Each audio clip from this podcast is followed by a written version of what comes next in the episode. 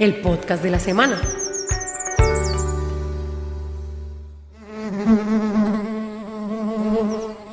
En el Valle del Cauca se están instalando hoteles para abejas.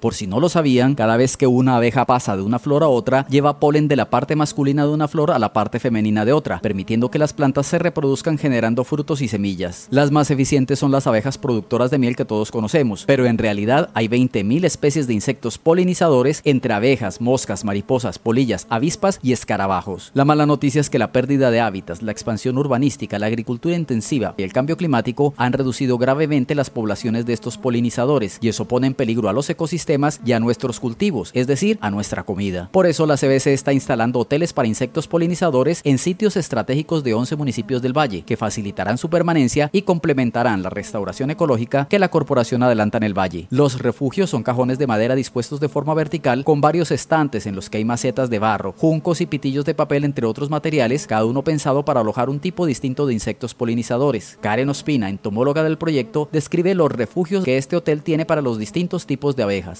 Hay otro tipo de abejas que utilizan pitillos de papel, que son las abejas del papel o abejas del celofán. Cuando nos lo vayan anidado nos vamos a dar cuenta porque han sellado la entradita con una sustancia muy parecida al celofán. Hay abejas cortadoras de hojas, hacen sus nidos y nos vamos a dar cuenta cuando esto ya ha sido sellado por las abejitas, ya sea por barro, por la misma madera o por hojitas. Estos refugios incluyen macetas de barro para que mariposas y polillas se refugien de los depredadores y descansen. Hay cañas de bambú para abejorros, ramas de reposo para moscas y hojarasca para escarabajos. La instalación de cada refugio se hace con la comunidad del sector a la que se educa sobre la importancia de los polinizadores. Para el Modo Verde Radio informó Germán Bolaños Caro.